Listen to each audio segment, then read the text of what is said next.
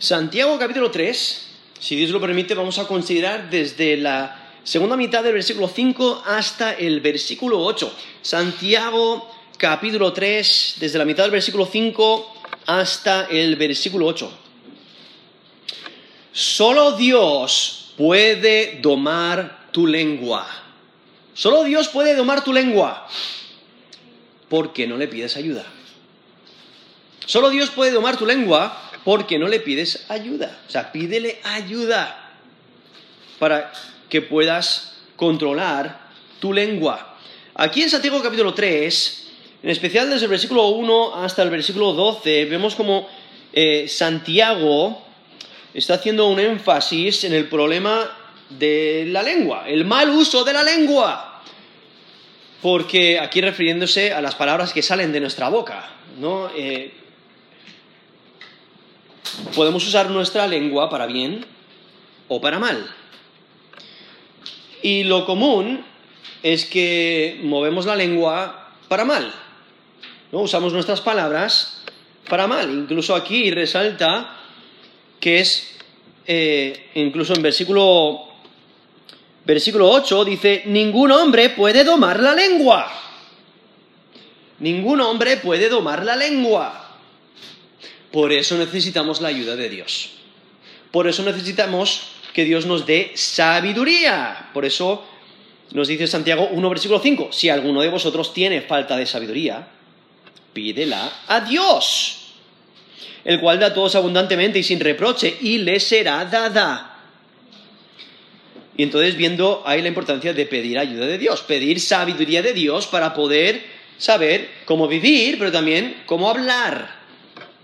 Ahora aquí quiero leer el, texto, aquí en Santiago, y voy a empezar en versículo 1 y voy a, voy a leer hasta el versículo 12. Santiago 3, versículo 1.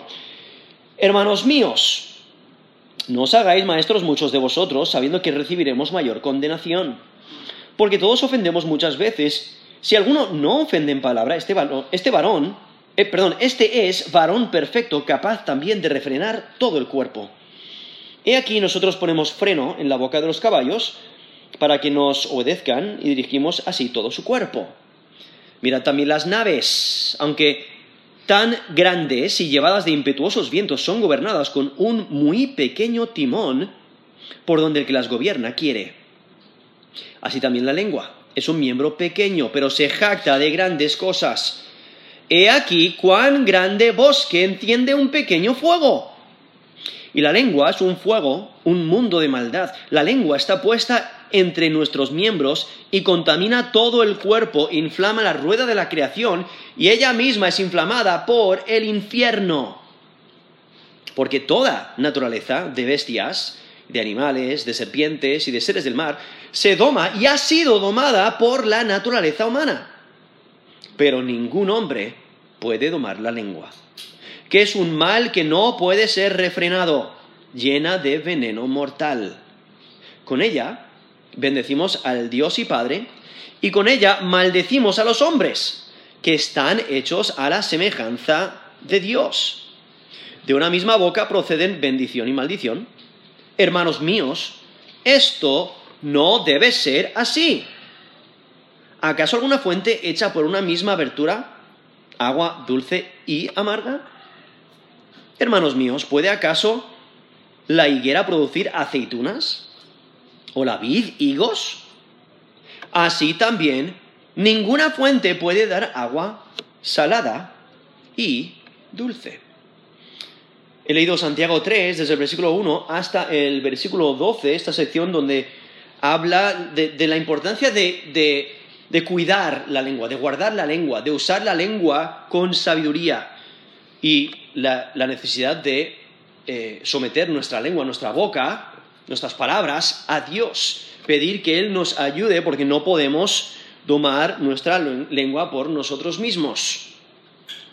Y lo que hace al principio del capítulo, el capítulo 3 de Santiago, es, eh, resalta que muchos, incluso el versículo eh, Dos, dice, porque todos ofendemos muchas veces. Si alguno no ofende en palabra, este es varón perfecto, capaz también de refrenar todo el cuerpo. Y está enfatizando este miembro tan pequeño en nuestro cuerpo, pero que tiene mucho poder. Incluso la, la mitad del versículo 5 dice, se jacta de grandes cosas. Porque nuestra lengua, pues tiene un efecto sobre personas, para bien o para mal. Podemos destruir con nuestra lengua o podemos ser, como nos dice Proverbios, ser como medicina para las personas. Eh, hablar el bien o hablar el mal. Y por ello es tan necesario proteger nuestra lengua. Y Santiago empieza en el capítulo resaltando los maestros, porque los maestros eh, son, eh, al, hablar, al enseñar, pues tienen un impacto aún mayor, pero luego rápidamente lo, lo, lo aplica a toda la congregación, que todos, todos ofendemos muchas veces, por eso todos tenemos que cuidar de nuestra lengua. Y entonces, incluso menciona el versículo 2, el que es capaz de refrenar la lengua, pues realmente puede controlar el resto del cuerpo, porque la lengua es el miembro más difícil de controlar. Incluso dice, este es varón perfecto. Y dando a entender, aunque no está hablando de una, de una perfección, o sea, de que ha llegado a la combinación de la santidad, sino que demuestra su madurez espiritual porque somete su lengua a Dios. Y habla lo que debe de hablar y controla su lengua. Pero aún así, a veces ofendemos. ¿no? Por eso dice, todos ofendemos muchas veces.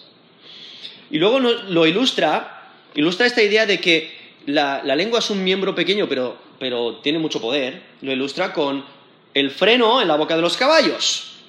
¿no? Algo tan pequeño, pero que controla el caballo. Aún el timón que, que gobierna o que, que dirige las grandes naves, aún a pesar de que hay mucho viento en su contra.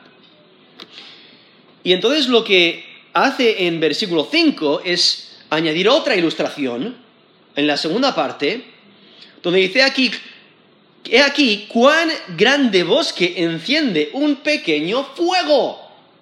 Está resaltando la misma idea. Algo muy pequeño puede eh, y, tiene mucho poder. Pero aquí añade un elemento, añade la destrucción que ocasiona la, la, destrucción que ocasiona la lengua y la, asemeja a un fuego.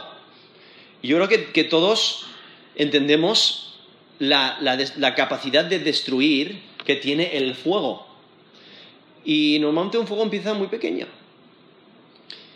En el 26 de julio del 2023, a lo mejor lo habéis visto, lo, lo visteis en las noticias, el periódico El País informaba en su título eh, de una noticia. Las chispas de una desbrozadora causaron el incendio de Gran Canaria. Casi, eh, casi estabilizado tras arrasar unas 400 hectáreas. O sea, ahí resalta las chispas de una desbrozadora. Hay unas personas que en una compañía les habían contratado para que quitasen esas hierbas secas por el peligro de incendios. Y justamente la desbrozadora saltan chispas, empieza un fuego y en nada eh, arrasa. Eh, hicieron todo lo posible para apagarlo en el momento, no pudieron. Entonces eh, estos, estos pobres hombres llamaron rápidamente a, las autoridades para venir a apagar el fuego y en, horas, no, sé si, no sé si fue un día completo, arrasó 400 más de 400 hectáreas, porque luego la fuente de noticias Canarias 7 informó el mayor incendio forestal declarado en Gran Canaria desde el 2019 el fuego ha afectado a un área estimada de 480 hectáreas. El trabajo de destajo de 250 efectivos en tierra y 8 helicópteros desde el aire, que a media tarde del miércoles habían arrojado 1.200 descargas. Creo que, el, creo que el fuego empezó el martes y esto ya es el miércoles. Dice, eh, que arrojaron 1.200 descargas de agua eso equivale a un millón doscientos, perdón, un millón doscientos, o sea, 1.2 millones de litros. Y, eso es lo que inclinó la balanza al control de las llamas. Dice, ha afectado sobre todo el pinar canario y en menos, en menos medida a los pinos radiata. Chispas. Chispas. Chispas de una desbrozadora. Ahí demuestra una chispa pequeña puede causar un gran fuego. Y eso es lo que está ilustrando aquí Santiago. Está diciendo, un pequeño fuego, mira toda la destrucción que puede ocasionar. De la misma manera, tu lengua es muy pequeña y la destrucción que puede causar. Yo creo que eh, eh, cada uno de nosotros hemos experimentado la destrucción de la lengua. Quizás hacia nosotros Quizás hemos estado presentes cuando personas han estado discutiendo y usando su lengua eh, de una manera dañina y las relaciones se rompen. Eh, pleitos ocurren. Peleas. Eh, guerras. la lengua tiene mucho poder.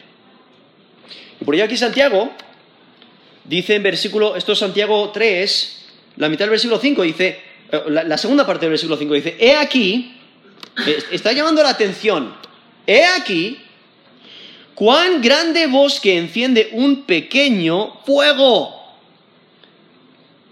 Aquí vemos como afirma que la lengua tiene mucho poder.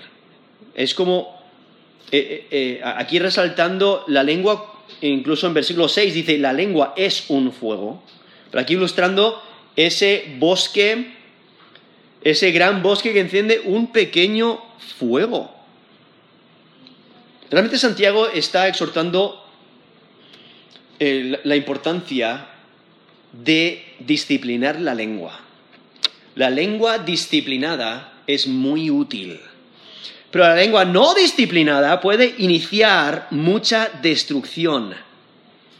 Aquí la imagen que, que presenta es la lengua como una chispa, un pequeño fuego que crean gran destrucción, que crean un incendio forestal. Y, por eso destaca este aspecto destructivo.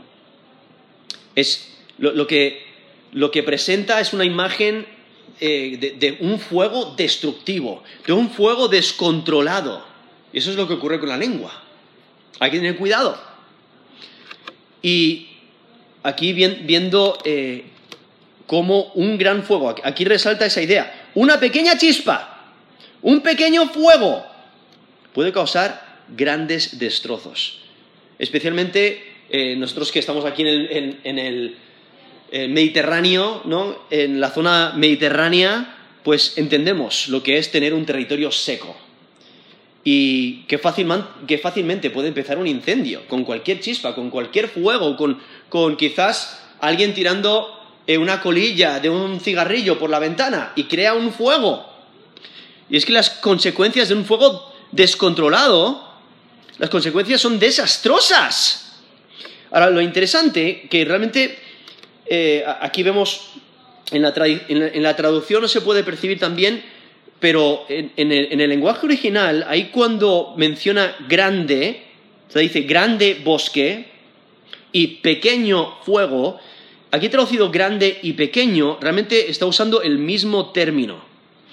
Y usa el mismo término y el, significado de ese término eh, es, eh, eh, resaltan los opuestos aquí en el, contexto. Realmente, porque ese término se refiere a medida de tamaño. Y cuando lo consideras en el contexto, porque el contexto es lo que le da significado a una palabra, aquí podemos ver este término que expresa magnitud, magnitud puede ser en cualquier dirección, al observar el texto podemos ver que está usando el mismo término con significados opuestos, aquí en el contexto, con un propósito, para eh, acentuar el contraste entre el pequeño fuego y el grande bosque. Aún aquí el término bosque eh, puede referirse a un bosque puede referirse a simplemente madera, y especialmente cuando consideramos el texto, eh, el, contexto de, de, Israel, el territorio de Israel, pues no es que haya muchos bosques, pero sí hay un montón de matorrales y mucho campo seco, entonces eh, posiblemente eh, se refiere a arbustos o matorrales en las colinas del territorio de Israel. El punto es que hay, un montón de, madera, hay un montón de cosas que, que son inflamables, ¿no? que se pueden quemar y una pequeña chispa rápidamente ocasiona grande destrucción.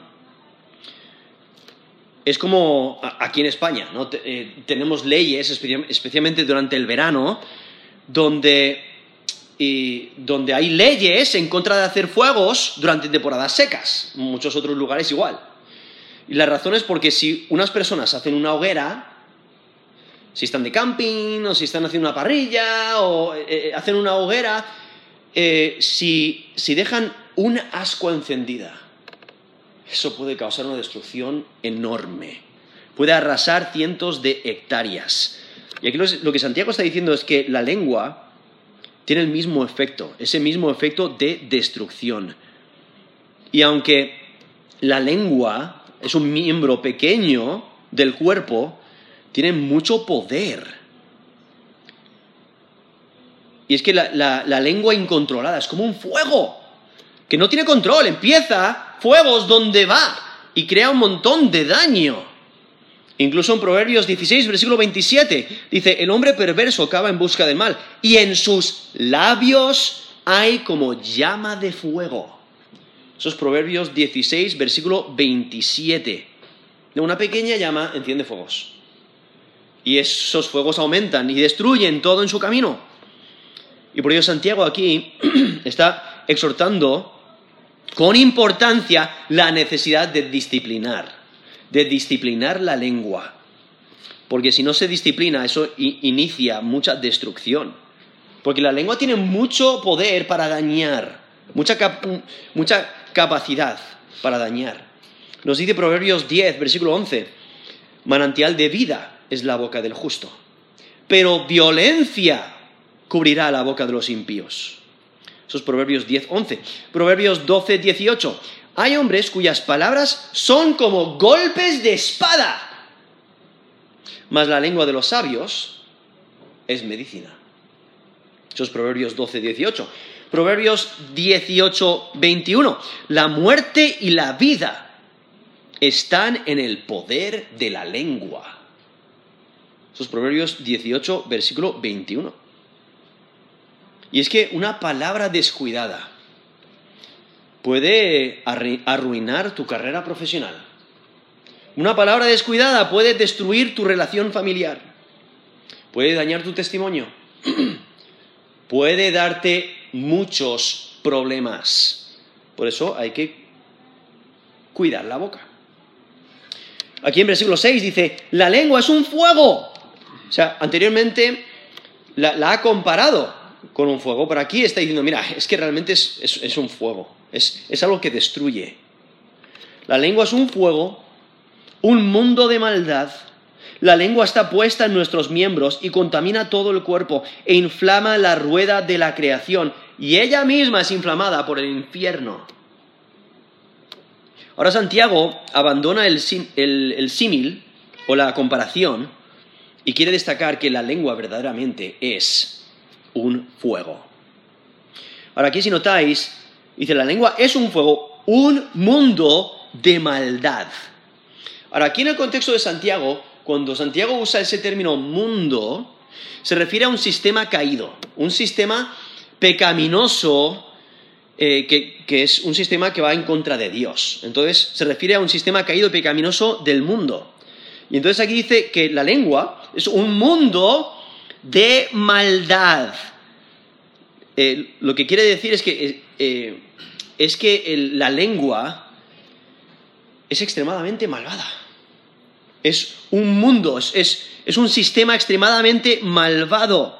La lengua es un miembro pequeño de nuestro cuerpo, pero al ser el miembro más difícil de controlar, se vuelve el instrumento por medio del cual expresamos la maldad del mundo que nos rodea. Y entonces, como la, lengua lleva a cabo pues nuestros planes, nuestros deseos eh, y, y dañamos por medio de la lengua. Y entonces viendo aquí este mundo de maldad, ¿no? Eh, como mencioné, el, Santiago usa ese mundo para referirse al sistema caído pecaminoso del mundo. Cuando, por ejemplo, dice en Santiago 1.27, guardarse sin mancha del mundo. O en Santiago 4.4, ¿no sabéis que la amistad del mundo es enemistad contra Dios? Entonces lo está comparando con la santidad de Dios, con eh, lo, recto delante de Dios, con, con, eh, con el enemigo, no, el, el, este sistema anti-Dios. Eso es en Santiago 1.27 y Santiago 4.4. ¿no? Este, este mundo es un sistema caído y pecaminoso. y entonces aquí dice, la lengua es un mundo de maldad. Incluso dice, la lengua está puesta entre nuestros miembros y contamina todo el cuerpo.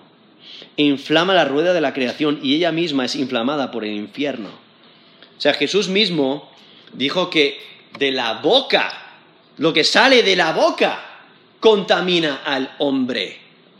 En Mateo 15, 11, dice, no, no lo que entra en la boca contamina al hombre, más lo que sale de la boca. Esto contamina al hombre. Y luego lo explica en versículo 18, esto es Mateo 15, ahora versículo 18 dice, pero lo que sale de la boca, del corazón sale. Esto contamina al hombre. Porque del corazón salen los malos pensamientos, los homicidios, los adulterios, las fornicaciones, los hurtos, los falsos testimonios, las blasfemias. Es Mateo 15. Y he leído el versículo 11 y luego el 18 al 19 viendo como Jesús mismo dice, mira, la, la boca contamina al hombre y, lo que sale de la boca eh, viene del corazón. Eso es lo que contamina al hombre. Porque, eh, bueno, como nos dice la, las escrituras, el corazón es engañoso. ¿Y quién, quién lo conocerá? Eso nos dice en Jeremías 17:9, engañoso es el corazón más que todas las cosas y perverso. ¿quién lo conocerá? Y entonces nuestra boca lleva a cabo lo que está en nuestro corazón. Nuestros deseos, nuestros eh, planes malévolos, dejamos que nuestro corazón nos engañe y entonces eh, decimos lo malo, practicamos lo malo.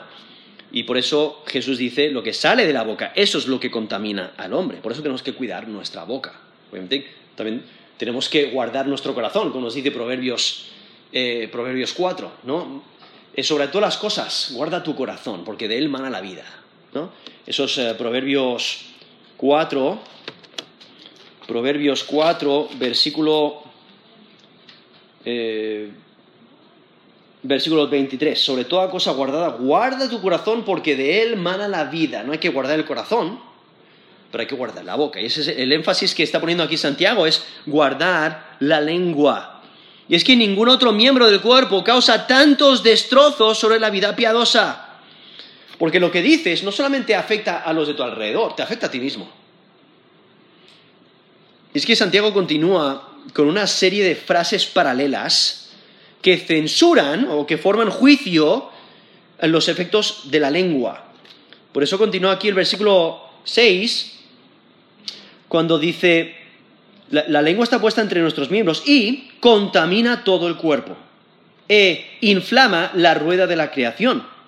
Y ella misma es inflamada por el infierno. Y si notáis, está resaltando cómo quema todo a su alrededor. Es, es un fuego que inflama. Aquí menciona que contamina todo el cuerpo. Eso implica que, que contamina el, el hombre completo y destruye, eh, le quita la pureza. Por eso destruye lo que en Santiago 1.27 eh, menciona como la religión pura. Nos dice en Santiago 1.27, la religión pura y sin mácula delante de Dios el Padre es esta. Visitar a los huérfanos y las viudas en sus, en sus tribulaciones y guardarse sin mancha del mundo guardarse sin mancha del mundo. Eso es Santiago 1.27. O sea, Si eres, si eres seguidor de Cristo, esa debe ser tu meta, guardarse sin mancha del mundo. Incluso como eh, leí anteriormente, ahí en Santiago 4.4 dice, ¿no sabéis que la amistad del mundo es enemistad contra Dios? Entonces lo que, lo que, desea, lo que debe desear un creyente es mantenerse puro, mantenerse limpio. ¿Qué es lo que hace la lengua? Lo opuesto, te contamina. Ahí mismo dice, y contamina todo el cuerpo. Esto es Santiago 3, la mitad del versículo 6. Contamina todo el cuerpo. Cuando lo que el creyente debe hacer es guardarse sin mancha del mundo. Debe de purificarse, vivir en santidad. ¿Qué es lo que hace la lengua? Te contamina. Es que Santiago continúa identificando el grado y la fuente de esta devastación que causa la lengua. Porque dice, e inflama la rueda de la creación. Entonces está identificando el grado, o sea, a, qué punto, y luego la fuente, ¿de dónde viene?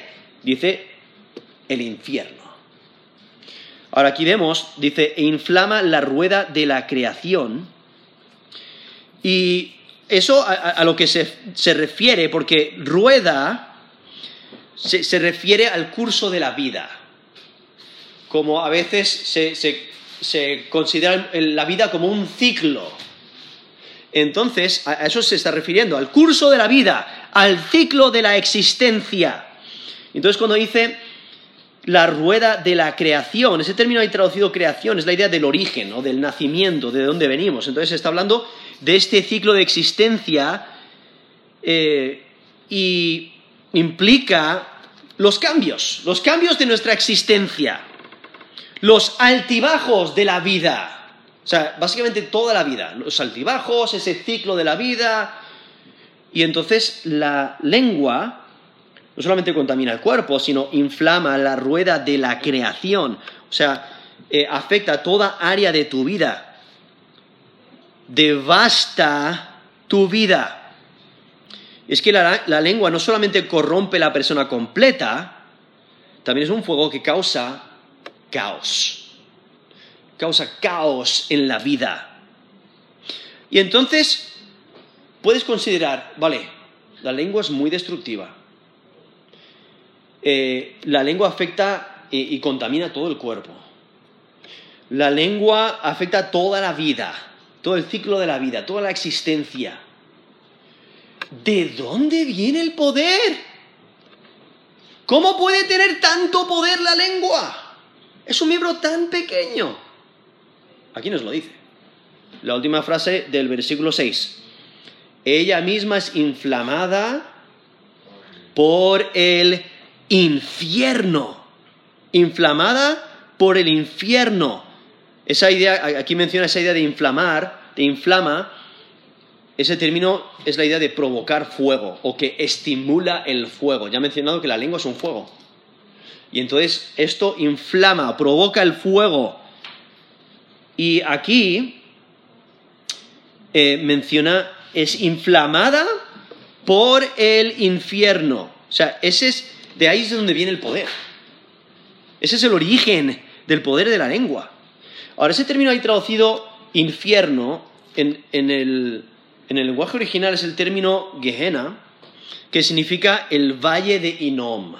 Ahora, el valle de Inom es un valle eh, real al sur de Jerusalén, donde en el Antiguo Testamento se hicieron sacrificios paganos, se sacrificaban a los niños.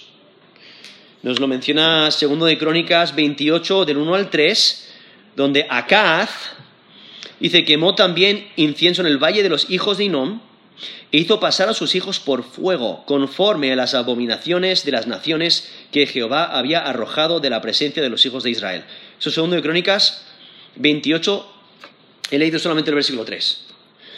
En Jeremías 32, versículo 35, menciona la, misma idea, ¿no? Que eh, edificaron lugares altos a Baal, los cuales están en el valle del hijo de Inom, para hacer pasar por el fuego sus hijos y sus hijas a Moloch, lo cual no les mandé.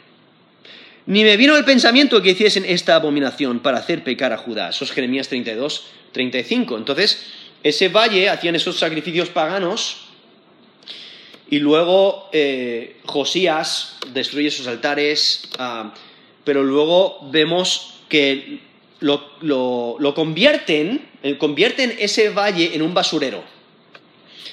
Y mantenían fuegos para ir quemando la basura. ¿no? Era su manera de deshacerse de, la basura. Y entonces las personas iban allí, iban allá y, llevaban su basura y la quemaban. Y por eso mantenían fuegos que iban quemando. Entonces, os podéis imaginar toda la basura, el olor, los fuegos, todo, pues realmente era una imagen de, que aterraba. Entonces, rápidamente se convirtió en una manera de ver el infierno, ¿no? el, lago de fuego o el, lugar de tormento. entonces se hizo, eh, con estos fuegos ardiendo, pues ilustraba un sitio de tormento, el, lugar de condenación final. Incluso Jesús mismo lo usó de esa manera cuando en Mateo 5:29 dice, por tanto, si tu ojo derecho te es ocasión de caer, sácalo de ti. Perdón, sácalo y échalo de ti. Pues mejor te es que se pierda uno de tus miembros y no que todo tu cuerpo sea echado al infierno. Y usa ahí el término Gehenna, refiriéndose a este valle, valle de los hijos de Inom. Eso es Mateo 5, 29. Lo usa también, bueno, lo usa varias veces, pero otro texto es en Mateo 10, 28. No temáis a los que matan el cuerpo, mas el alma no pueden matar. Temed más bien a aquel que puede destruir el alma y el cuerpo en el infierno, en Gehenna. ¿no? E, es el término que usa. Eso es Mateo 10, 28. Entonces, usa ese valle de los hijos de Inón como una ilustración de, mira, ¿te aterroriza ese valle? Pues eso solamente es algo, eh, una, imagen o un adelanto de lo que va a ser el infierno.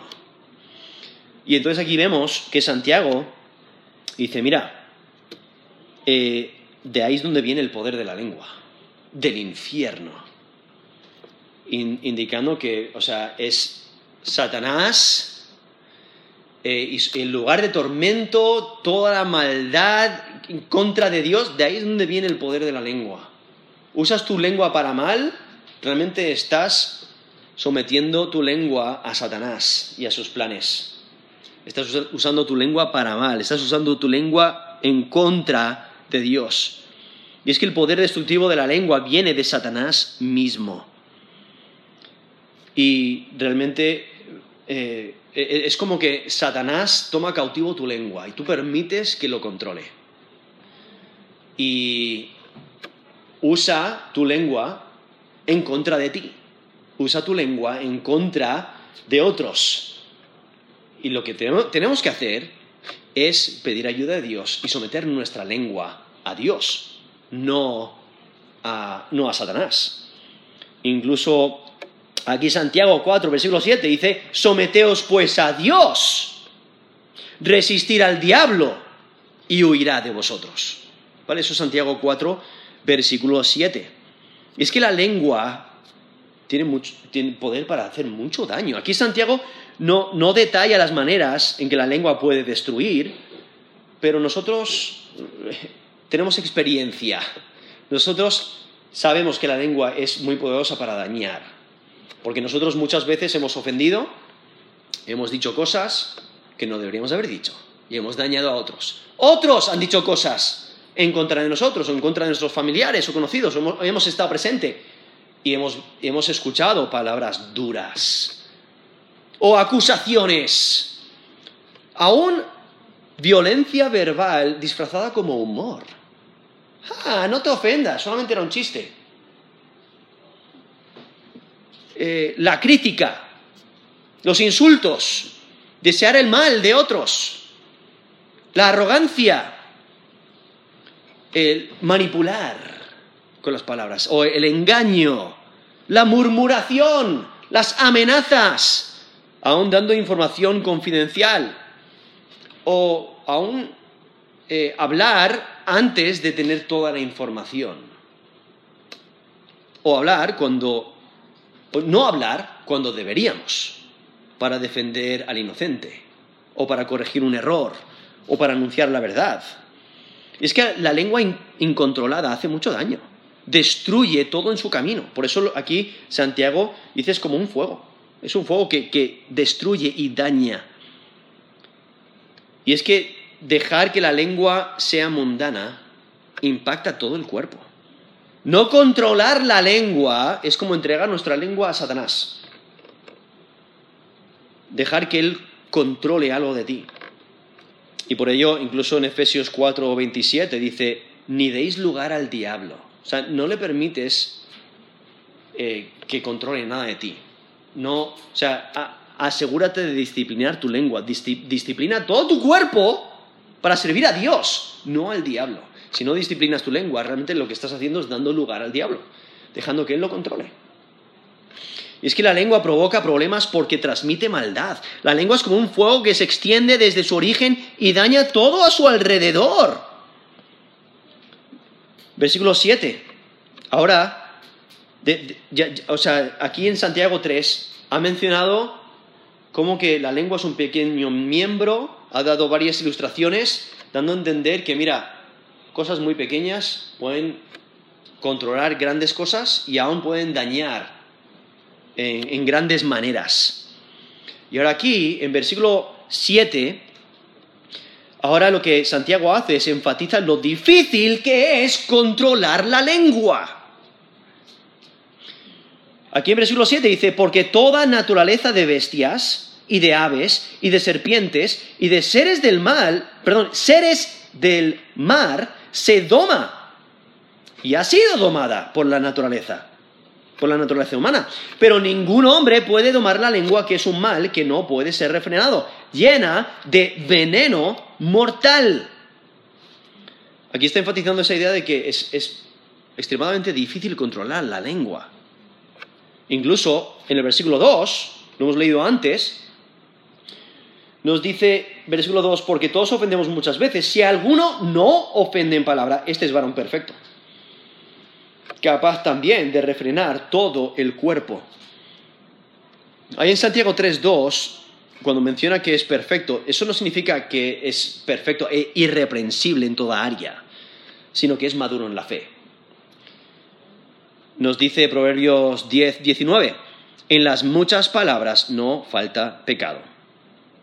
Mas el que refrena sus labios es prudente. Entonces ahí, cuando menciona el, que es varón perfecto es porque está, siguiendo la voluntad de Dios, está sometiendo su lengua a Dios, está madurando espiritualmente y por ello, pues, mientras más eh, disciplina su lengua, más somete su lengua a Dios, pues menos destrucción va a causar con su lengua. Y por eso menciona que realmente está creciendo espiritualmente y está guardando su lengua. Y es que Santiago aquí explica su punto por medio de una comparación. Porque aquí, volviendo aquí a Santiago 3, versículo 7, menciona diferentes animales. Incluso podéis notar que estos animales son las, las categorías que se usan en la creación misma. Y aún en Génesis 1, 26, dijo Dios, hagamos al hombre a nuestra imagen conforme a nuestra semejanza y señoree en los peces del mar, en las aves de los cielos, en las bestias, en, en toda la tierra y en todo animal que se arrastra sobre la tierra. Entonces, si notáis, aquí menciona que toda la naturaleza de bestias y de aves y de serpientes y de seres del mar, volviendo aquí, eh, aquí Santiago 3.7, se doma y ha sido domada por la naturaleza humana. Entonces, eh, menciona que el hombre puede domar o puede someter a los animales así. Y nosotros, pues, quizás si no hemos estado presente, quizás lo hemos visto en la televisión, pero vemos circos o en, en, zoos o diferentes personas que entrenan a diferentes clases de animales. Quizás como sus propias mascotas, a veces algunos tienen mascotas leones o osos de mascotas, porque les han entrenado. Vas a un zoo y ves a un elefante haciendo cosas que, te maravillan. O vas a un acuario y ves a los delfines o, a las diferentes seres marinos, las focas, etcétera, pues eh, haciendo shows maravillosos y es porque el hombre les ha podido entrenar, les ha podido domar. Pero aparte de que les han enseñado a hacer ciertas cosas, a, una gran cantidad de animales, también eh, tienen la autoridad dada por Dios. Es el texto que acabo de leer ahí en Génesis 1.26. Dios dice, eh, hagamos al hombre a nuestra imagen, conforme a nuestra semejanza, y señoré en los peces del mar, en las aves de los cielos, en las bestias y en toda la tierra, y en todo animal que se arrastra sobre la tierra. Entonces, por eso menciona aquí Santiago 3.7, se doma y ha sido domada por la naturaleza humana. O sea, el hombre puede domar toda, toda clase de animales, quizás en diferentes grados, pero los, los, ha podido domar. Pero entonces hace la comparación. En versículo 8 dice, pero, aquí vemos el contraste con la lengua. Pero ningún hombre puede domar la lengua. Aquí el contraste es con la lengua que el hombre no ha tomado la iniciativa para domarla, no, no puede domarla. El hombre sí tiene dominio sobre los animales, pero no de su lengua. Y lo que Santiago está diciendo es, que realmente es imposible domar la lengua por completo. Aquí eh, eh, está presentando a la lengua como si fuera, eh, puedes pensar en un animal enjaulado. No, que está caminando de lado a lado buscando la oportunidad de escapar. A los animales los puedes meter en una jaula. Los puedes asegurar para que no se escapen. Pero la lengua salta cuando menos lo esperas. Eh, sale de su jaula cuando menos lo esperas y daña. Y por eso enfatiza estas características de la lengua. Dice, no puede ser refrenada, no puede ser refrenado. Y luego llena, la lengua está llena de veneno mortal. Y entonces aquí vemos el, daño. O sea, y, y cómo Santiago reitera lo difícil que es controlar la lengua. Un animal puede ser difícil de controlar, pero el animal no es, eh, no es malvado en contraste con la lengua. Aquí resalta cómo la lengua es inestable. Incluso ahí cuando lo traduce refrenado, eh, eh, está, es un término que tiene la idea de inestable, que no se puede controlar, que es inconstante.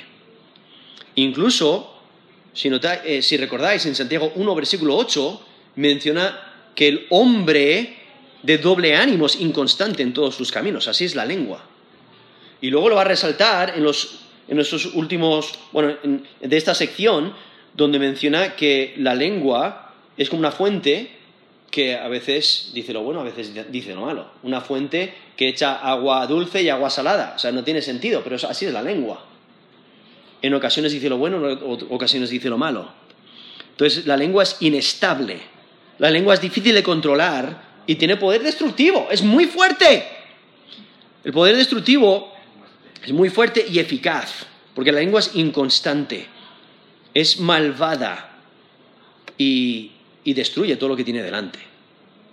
Y es que la lengua puede aparentar ser buena, aun cuando está llena de veneno mortal, porque ahí menciona, o sea, no solamente es inestable, no solamente eh, no se puede refrenar, ni, ni parar, ni controlar, dice, está llena de veneno mortal. O sea, ahí resaltando otra vez la destrucción. Como una serpiente que tiene veneno, en esos países donde hay esa, clase de, serpientes, pues hay un temor de que de repente estás caminando, eh, haciendo una caminata, o estás en, quizás estás en tu patio, ahí estás disfrutando, y de repente te salta una, serpiente venenosa. Eh, mientras menos lo esperas. Y si te pilla, tienes problemas. Es, eso es lo que está resaltando aquí. La lengua tiene esa clase de poder. Es una lengua dañina. Es una lengua. Es, un, miembro malvado. Nos dice Salmo 140, versículo 3. Aguzaron su lengua como la serpiente. Veneno de aspid hay debajo de sus labios. Eso es Salmo 140, versículo 3. resaltando esa misma idea. Ahí los, los malhechores, los opresores, los enemigos del salmista eh, tienen una lengua que, que es dañina, que, es, que, que tiene veneno mortal. Eso es Salmo 140, versículo 3. Y por ello aquí Santiago está diciendo, mira, somete tu lengua a Dios. Tú no lo puedes controlar. La lengua tiene mucho poder para dañar.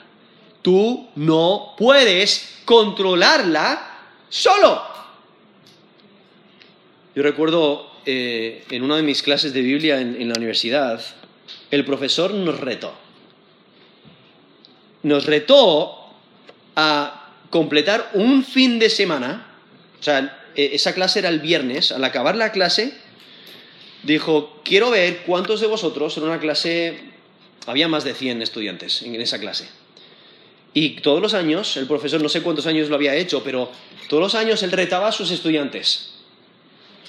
Y, y el reto era pasar todo el fin de semana, desde, la, desde el final de, la, de, esa clase, el viernes, hasta el principio de la, de la clase el lunes. A ver quién podía pasar ese fin de semana sin decir una palabra negativa.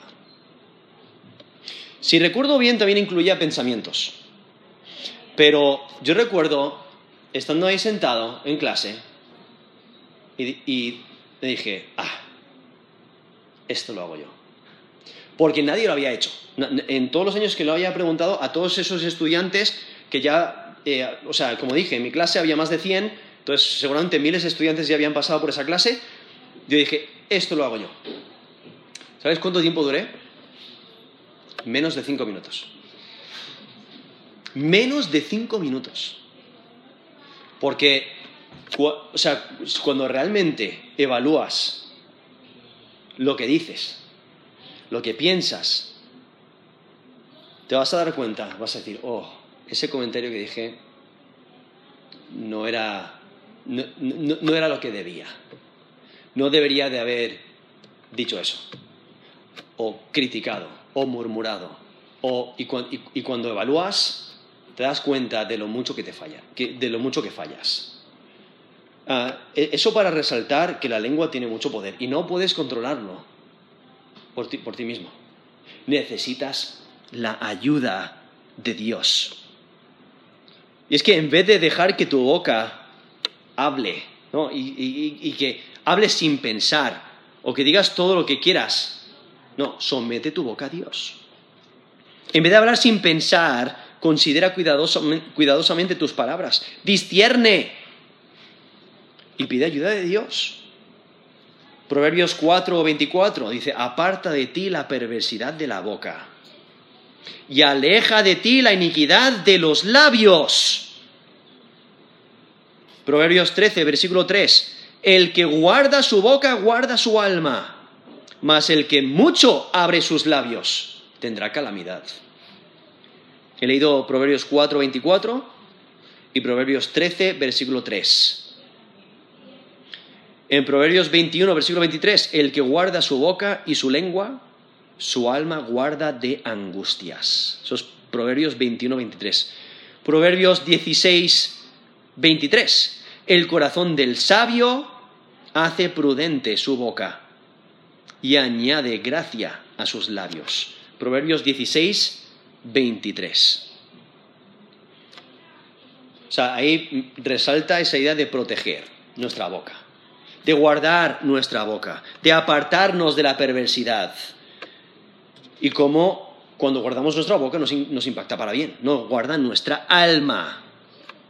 Pero muchas veces usamos nuestra lengua para mal. ¿No? Como, anda, quítate del medio. O, ah, qué chapucero eres. ¿No sabes hacer las cosas bien? Ah, qué ignorante eres. O, espero que tengas un día horrible.